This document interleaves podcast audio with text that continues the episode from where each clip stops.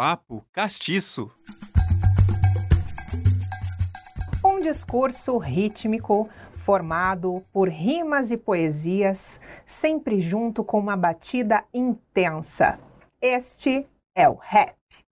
Um estilo musical que aborda problemas e questões sociais do cotidiano vivido, das periferias das grandes cidades, sempre de uma forma direta e crítica. De um lado, o disc jockey, o DJ, que é responsável por toda a mixagem e efeitos sonoros. Do outro lado, vem o mestre de cerimônias, que, cheio de criatividade e atitude, entoa suas rimas cantadas. De fato, o rap nacional ultrapassa barreiras de classe, de cor e de gênero no Brasil. Mas será que este cenário, como será? Aqui na terra das araucárias. Vamos descobrir juntos? Então vem comigo. Seja muito bem-vindo, seja muito bem-vinda. Você está no Papo Castiço. Eu me chamo Sandy Lília da Silva. Estamos diretos aqui dos estúdios da Rádio Ninter, a rádio que toca o conhecimento. Anexo aqui a redação da Central de Notícias Uninter da CNU. Aqui a gente conversa de uma forma leve, de uma forma genuína, trazendo à tona a pluralidade existente em todas as nossas raízes históricas, enaltecendo, divulgando, desmistificando a cultura negra do nosso país. Inclusão, arte, música, artes marciais, ações solidárias, tudo isso são pilares da Associação dos Rimadores, fundada por Samuel da Costa, mais conhecido como Samuca BP. Desde 2018, fortalece a cultura de rua, não só da capital paranaense, mas de muitos municípios aqui do estado do Paraná. E é com ele o nosso bate-papo de hoje. Salve! Seja muito bem-vindo, Samuca. Obrigado. Obrigado, Sandy, pela oportunidade. Obrigado a todos que estão vão, e vão assistir né, essa entrevista. Estamos aí falar um pouquinho sobre os trabalhos da associação. Muito bem. Falar um pouco do recorte do rap aqui no Paraná, né? Isso mesmo. Mas assim, pessoal, Vamos contextualizar um pouquinho melhor sobre o rap. O rap ele nasceu lá na década de 1960 com os jamaicanos e chegou lá na terra do Tio Sam uma década depois, em 1970, caindo lá na periferia de Nova York, aonde muitos jovens negros e muitos jovens espanhóis deram um outro impulso, um outro objetivo para o ritmo. Chegou aqui no Brasil por volta de 1986 e naquela época o ritmo não era muito bem quisto, não.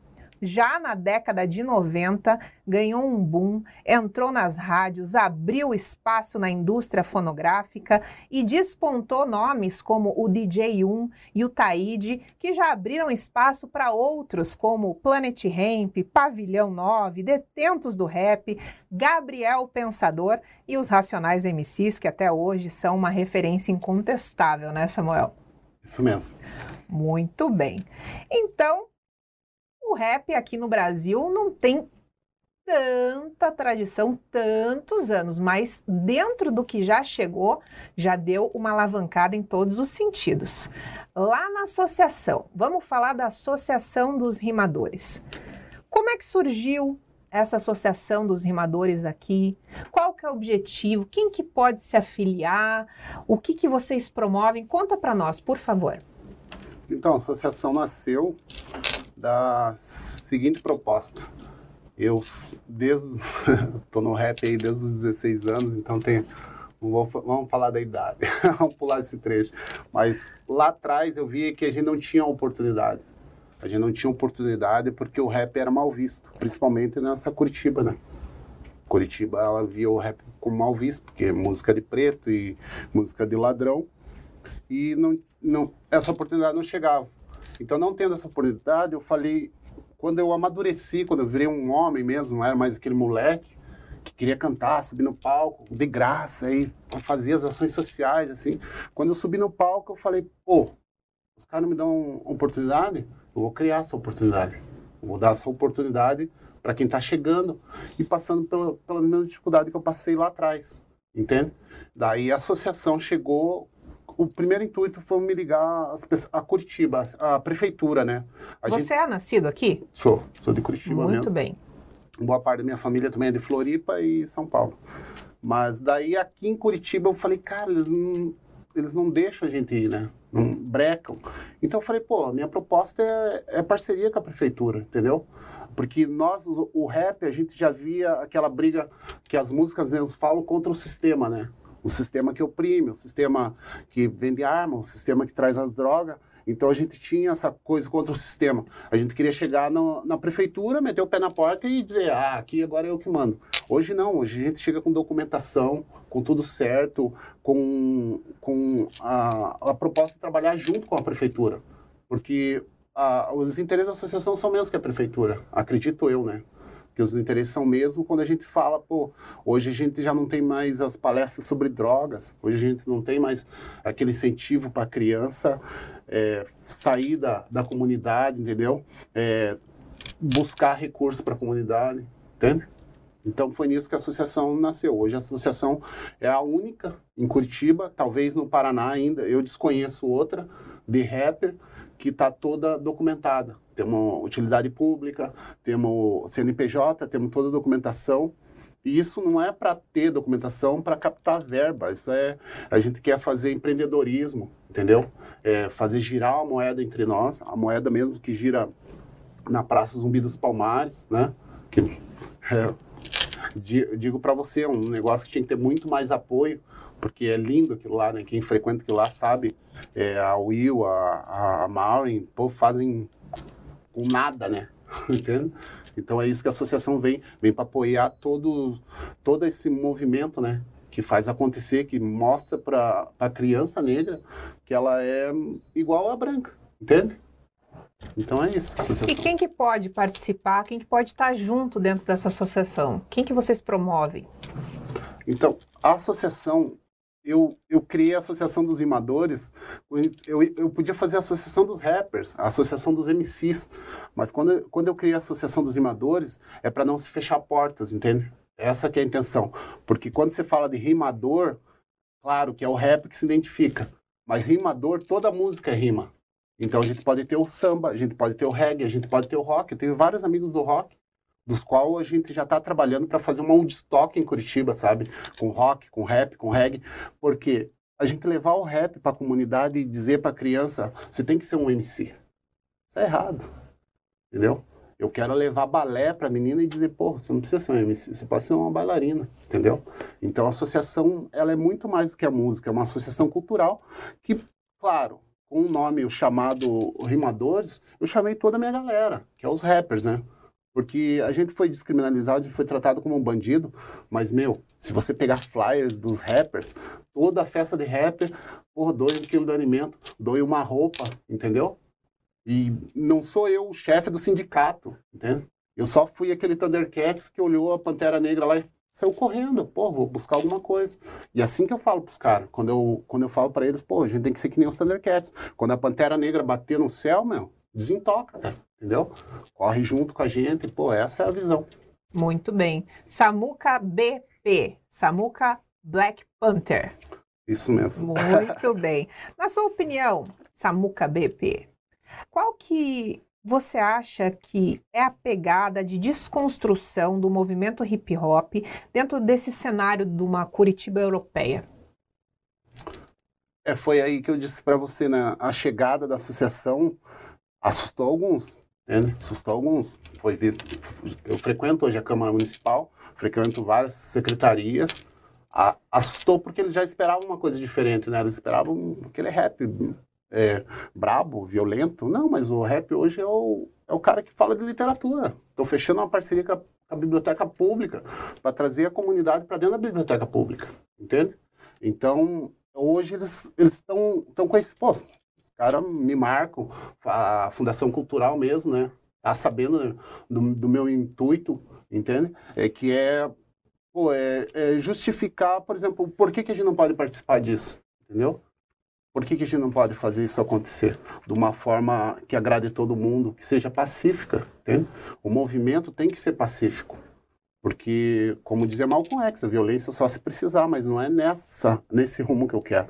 Eu quero a parte pacífica, que a gente possa chegar na Câmara, a gente possa chegar na Fundação Cultural, que a gente possa chegar numa faculdade, na Uninter, é, e outras faculdades também, que a comunidade tenha esse conhecimento de, de dizer é a melhora que a gente, a gente propõe, entende? Até até mesmo dentro de, de espaços públicos, ocupar uma praça. A gente vem com o formato slam também, sabe, para praça pública. O que é o formato slam? Desculpe. O slam é, é, poesia. Eu fiz uma poesia num colégio, até um campeonato de poesia, deu um skate para eles, entendeu? Isso tudo, assim, nos colaboradores, né? Eu tenho vários colaboradores. A gente mesmo da associação, a gente se financia, né, cara? A gente acha alguma coisa legal. Fiz um projeto de slam que o slam, ele tem no mundo inteiro hoje. O slam tem ganhado espaço, tem o slam das gurias. Pô, as meninas arrepiam, cara. Só que ah, vai sugando porque são coletivos. E esses coletivos não conseguem sobreviver. Porque o coletivo se ajuda. Por exemplo, vamos fazer um evento? Vamos. Ah, tem que levantar cedo. Pô, não tem um ônibus, entende? E uma coisa que me choca é que eu vi, eu vi, eu tenho foto disso daí, que eu até vou cobrar dentro da prefeitura.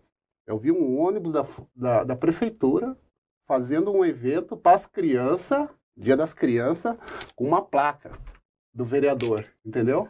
Então eles estão usando de forma errada, entende? E eu quero lá dentro conversar com os caras, ó, tá aqui as fotos. É, o cara é candidato para uma próxima eleição, que vai ser em 2024, né, a próxima eleição. Pô, usando o ônibus da prefeitura para fazer campanha, usando as crianças, dando bicicleta, claro, ele tem mais condição que a associação. Entende? Para quê? Para benefício próprio. Porque em cima do ônibus está escrito os amigos do fulano de tal. Entendeu? Então, as coisas erradas estão acontecendo. Então, você está trazendo para dentro da Câmara Municipal, para dentro da Fundação Cultural de Curitiba, uma desmistificação daquele inconsciente coletivo que as pessoas têm do rap ser uma letragem de violência, de quebra de sistemas, de imposição. Você está trazendo toda uma outra vertente para que eles conheçam, correto? Correto, correto. Então, o rap não é marginalizar o rap não é falar sobre droga. Eu, eu mesmo deixei de seguir muitos caras famosos, porque se você colocar lá fulano de tal fumando, fulano de tal bebendo, tem vários vídeos. Eu acho que o rap, eu, por exemplo, eu fiquei um tempo sem treinar, eu dei uma engordada, sabe? Deu uma engordada, assim, os molequinhos lá do bairro, ah, o bairro alto que eu frequento, né, onde eu nasci e me criei, falaram, ô tio Samu, você tá gordo e tal. Eu olho assim e falo, pô, o cara tá se inspirando em mim, criança, tá ligado? Pô, eles estão olhando para mim, meu, pô, não posso desanimar, entendeu? Então você não vai ver vídeo meu bebendo, fumando. Uma que eu não, não faço isso. Eu, eu faço uns vídeos treinando para incentivar eles ao quê? A treinar, correr, entendeu? A fazer as coisas acontecer. A saúde hoje, eu trabalhei muitos anos em hospital, a saúde é precária e a pessoa vai chegar lá por causa do quê? De um câncer, entendeu? Problema no rim, então é complicado. O que, que as crianças precisam ver? Né? Elas precisam de incentivo. Você sentiu ali que você tem que, como se disse, aprumar para manter a inspiração e fazer girar essa, essa arte de uma forma positiva, né? Isso. É, é, a inspiração é assim, né? Pô, você, eu, por exemplo, na época, na minha época de colégio, os caras me xingavam às vezes, né? Como todos aqueles, aqueles bullying, às vezes até racista. A gente tinha naquela época também. Tô com 42 anos, então na minha época o cara me chamava de macaco, assim, falava, pô, seu macaco e tal. A gente não tinha o peso que tinha hoje. A gente. Pera lá. Não, daí xingava a mãe. Daí, pô, não, vamos resolver lá fora. Entendeu?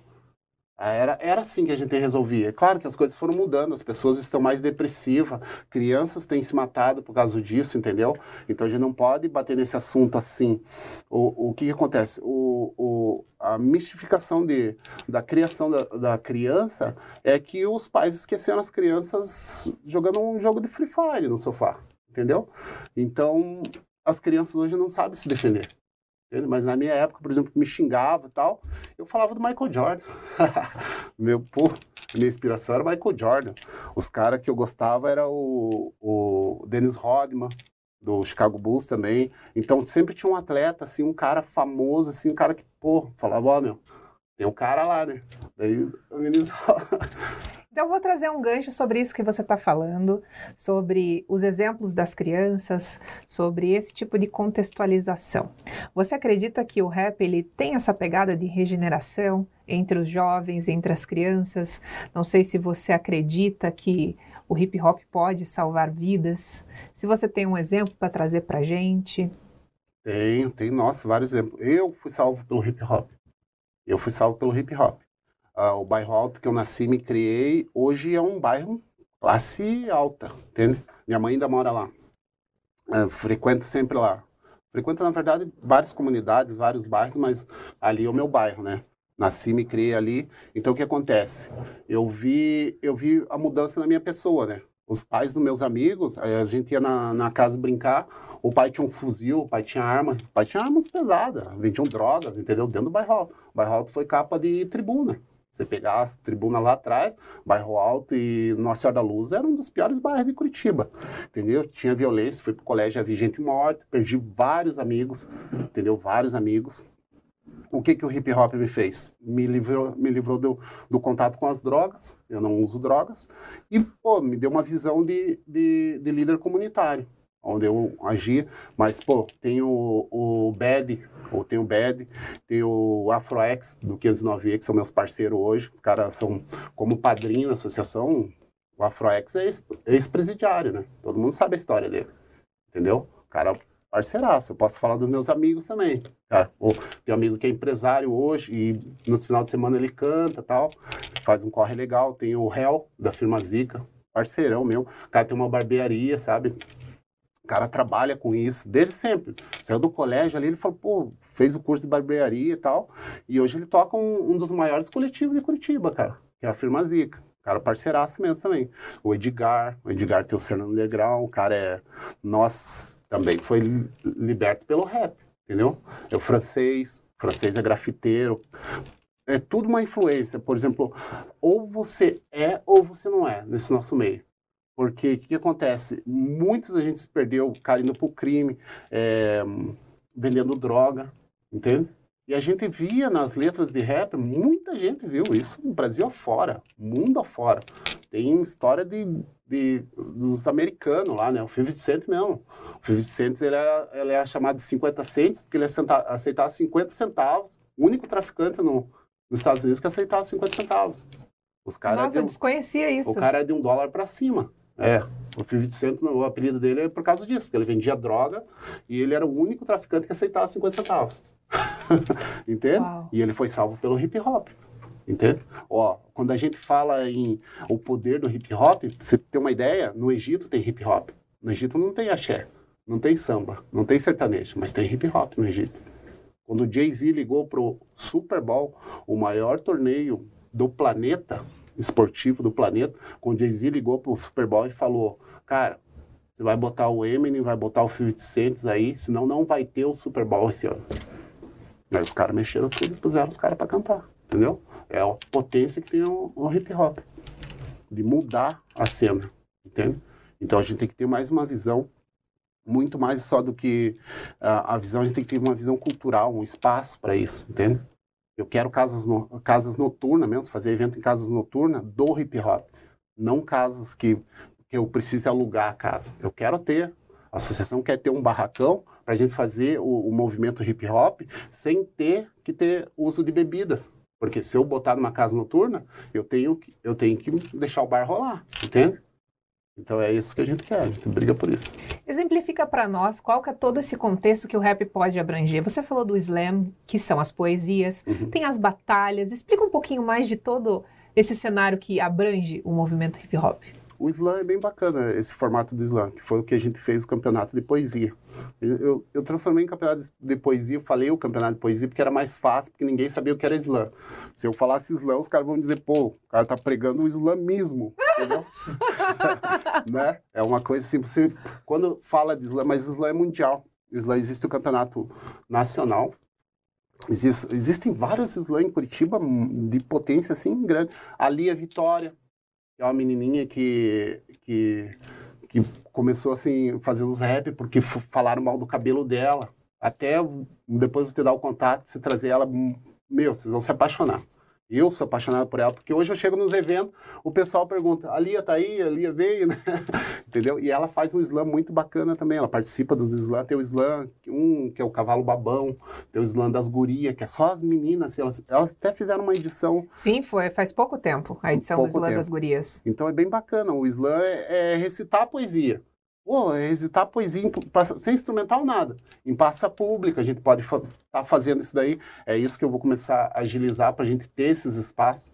Estou fechando uma parceria com o Luiz Felipe, que é o presidente ali da. Não, não sei se ele, o cargo dele é bem presidente. Ele é o responsável pela biblioteca pública. Perfeito. Ele abriu o espaço Perfeito. Por quê? Porque ele está acompanhando a associação, ele está vendo o interesse da associação. E muitas vezes a biblioteca ela não é encarada como um espaço onde muitos jovens se conectem e possam entrar. Às vezes até tem uma questão de não se enxergar dentro de uma biblioteca pública, de um espaço desses, né? Isso, isso. E você acredita, você acredita que dentro da biblioteca pública tem um samba que rola?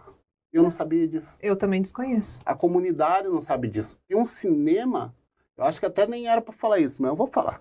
Tem um cinema na biblioteca pública que eles dão a pipoca de graça. Uau! A biblioteca pública faz isso. Mal difundido, mal. É, não chega até a gente, né? Hoje eu, eu conheço, eu, eu mesmo falei pro Osmar lá que me atendeu, me atendeu super bem. Eu mesmo falei com ele, e ele é fã de Sland, sabe? Uns caras assim mais maduros que nem eu, assim, pô, é legal você chegar e ter a porta aberta, porque cara acredita, né, nisso. E o Slam tem, o Slam tem a batalha de rima também, né? Isso. Batalha de rima é muito bacana. Nossa, você vê um, um, ofendendo o outro, assim. Teve uma batalha de rima até que você tava lá, né, do, de, da Batalha de Pinhais. Lá, sim, né? sim. Então, você vê um, um, Ali foi meio que planejado, né? É um confronto pacífico de crescimento e de empoderamento ao mesmo tempo, né? É. Um quer humilhar o outro para ganhar.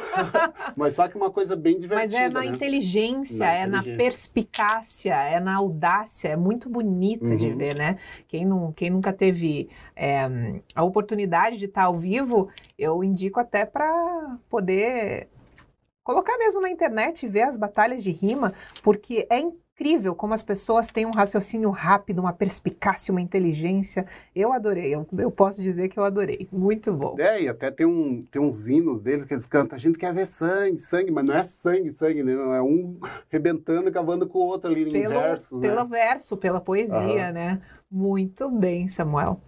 Então, vamos falar um pouquinho sobre o projeto da Assessoria de Promoção e Igualdade Étnico-Racial da Prefeitura, que ano passado né, lançou um livro intitulado é, sobre as, a, os relatos de vida e do cotidiano de pessoas negras e está na sua segunda edição esse ano, Narrativas Afro-Curitibanas, que por um acaso o senhor vai estar nessa segunda edição. Explica um pouquinho desse projeto, como é que é a tua participação? Então, cheguei até o, a igualdade racial. Muitos de nós não sabiam também que tinha um departamento de igualdade racial. Né? Dentro do próprio município? Dentro do próprio município, que é, um, um, é uma secretaria da, da, prefeitura também, né? De igualdade racial. Até caiu o Francisquini, né? Que era o responsável, sei lá o que aconteceu, ainda não me interei do assunto. É, mas continua ainda igualdade racial. É a Marli, Marli, que é responsável lá, Marli Teixeira, pensa, eu não sei se conhece, tem, meu, é uma mulher que vale a pena trazer aqui. É a revolução dela dentro da prefeitura, mesmo pelos negros, a, a, a causa é bem bacana. A Marli, a Maria, a Valéria, atende super bem lá. O que, que aconteceu nesse livro até foi engraçado, né? a gente está ali conversando, eu alinhando a, associação, porque era o, o departamento que eu queria, né? Que eu quero ainda estar, que eu estou, né? Era o departamento, falei, não, você tem que começar alguma coisa pela igualdade, entendeu? Eu não, não promovo ações negras, entendeu? Eu não sou o movimento negro, entendeu? Hoje em dia, eu não, eu não faço parte do movimento negro, faço do, parte do movimento de igualdade mesmo, entendeu? As minhas causas ainda são reais, mesmas causas que eu lutava anteriormente, eu continuo lutando agora. Mas só que o que que eu, quando eu cheguei na igualdade racial, eu, eu falei, pô, é aqui que eu quero estar. Porque a gente não fala só de negros, a gente fala da igualdade, é, contra a tolerância religiosa, entendeu? Contra a homofobia, lá o assunto é bem assim, bem uh, sobre a mulher, a, a associação, estou criando um departamento da associação para lidar com essas causas sobre a mulher também. Eu acho que morre muita mulher ainda e, e eu tenho alguns projetos bem legais aí para a gente estar tá fazendo. Mas na igualdade racial é isso. A gente tem uma reunião toda última quinta-feira do mês. E nessa reunião a gente senta. Ó, numa das reuniões, uma das participantes falou, falando assim, a narrativa dela, ela foi desclassificada lá atrás, né? No, quando teve um concurso para Paquita, sem motivo, entendeu? Mas o motivo que ela veio conhecer depois é pela, porque ela era negra, entende? Então as pessoas acham que isso é uma historinha, coisa de filme. Mas quando a pessoa narra o acontecido, eu mesmo já passei por, por várias situações, né? É, racista, várias situações. Não tem um negro que acho que não passou por isso, sabe? É, até a, até a elite mesmo dos negros, né? Os, que, os artistas, os, sempre tem uma história para contar. Então, o que, que aconteceu? Ali no, no Igualdade Racial, eu falei, pô, aqui é bacana. Até tô, tô fazendo uma poesia com eles, um projeto bem, bem bacana. Infelizmente eu não posso abrir porque tem todo um lançamento, abrir, né? Tem um lançamento, irmãos, um contrato, tem que ser um. Mas é esse aí. ano sai já a segunda edição a segunda deste edição. livro, né? Uhum. E vai contar um pouco da sua história lá também. Vai. Muito bem. Quer puxar uma rima aí para você mostrar um pouco do teu trabalho pro pessoal? Pode ser. É, existe uma, uma situação, né, que eu questionei ó, ó, agora há pouco sobre as armas, né? As armas é, foram, foram deixadas na mão das crianças através de um jogo chamado Free Fire. Eu fiz uma música para relatar um pouquinho isso e que os pais abram mais a, a, um tempo, né, para cuidar dos filhos, porque senão a tecnologia vai avançar. Então assim, ó, 2012, o mundo não acabou. 2023. No rap aqui estou, fazendo rimas destrutivas para acabar com seu mundinho capitalista. Larguei mão do C4, a pólvora deixei de lado, o AK-47 pelo microfone foi trocado, o pino da granada foi puxado, o artefato arremessado para dentro do Senado, senador desesperado, o doido rimador foi criado pelo ódio que carrega as Farc, pela dor dos judeus mortos em combate na África, apartheid abre fogo, atira mais de 40 vidas. Peço paz na Palestina, faixa de Gaza, no Iraque, bombas são lançadas, vários óbitos, pessoas mortas por poços de petróleo. Estados Unidos perdeu o sono, Coreia do Norte enriquecendo urânio, manipulando plutônio. O fim do mundo vai, dominguinho ao dedão. A extinção da raça humana no apertar de um botão. Uau! Então, quando eu falo assim, arremessei uma granada, para dentro do, do Senado, não é uma granada mesmo, né, o, o, artefato, é uma granada de, de rimas, entendeu? É um verso assim que, pô, quando explodiu os caras entenderam. Muito bem. Entende? Samuel, que presença!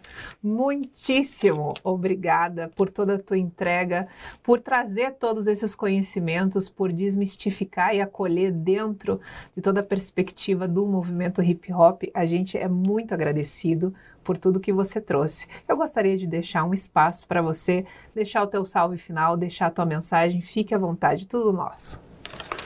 Então, primeiramente, a Sandy, toda a equipe, é muita gente, né? Como vocês estão menos vendo.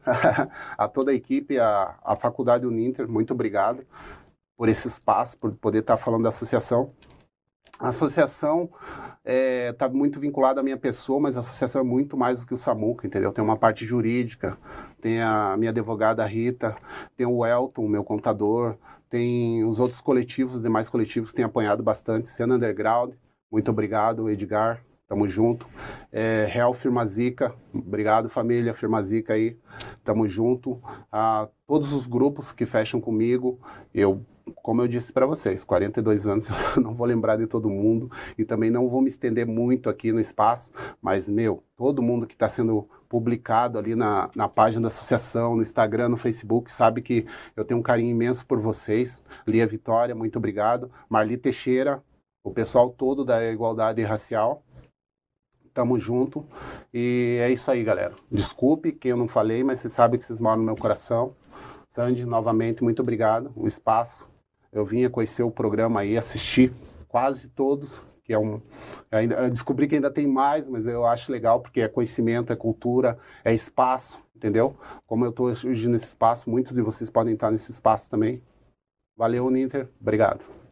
Deixou o seu salve, fez teu nome. Muito que bem. É isso aí, Samuca. Mais uma vez, muito obrigada. Eu que agradeço. Pessoal, antes de encerrar, eu gostaria de deixar uma coisa aqui esclarecida, principalmente perante ao título desse programa, né? O entreveiro de rimas, o rap no Paraná. Muita gente deve estar pensando, mas o que é esse negócio de entreveiro? Essa analogia que eu quis fazer para chamar o Samuca é porque o entreveiro é um prato típico aqui do nosso estado que faz um mix de carnes junto com a preciosidade da nossa terra, que é o pinhão.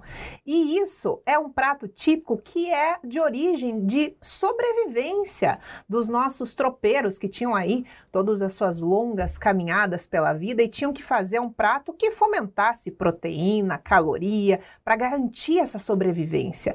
E é toda nessas nuances de todos os tipos de carne, juntamente com o pinhão, que eu fiz essa analogia porque o rap também tem todas essas nuances, essas misturas de rima, de poesia, de uma pegada forte, de um beat e também é a sobrevivência de muitos nessa caminhada da vida. Então eu deixo um super beijo aqui para vocês, muito obrigada para você que assistiu até aqui. Quarta-feira que vem é o nosso encontro 10 horas da manhã. Fique bem. Um beijo, até mais. Tchau. Papo castiço.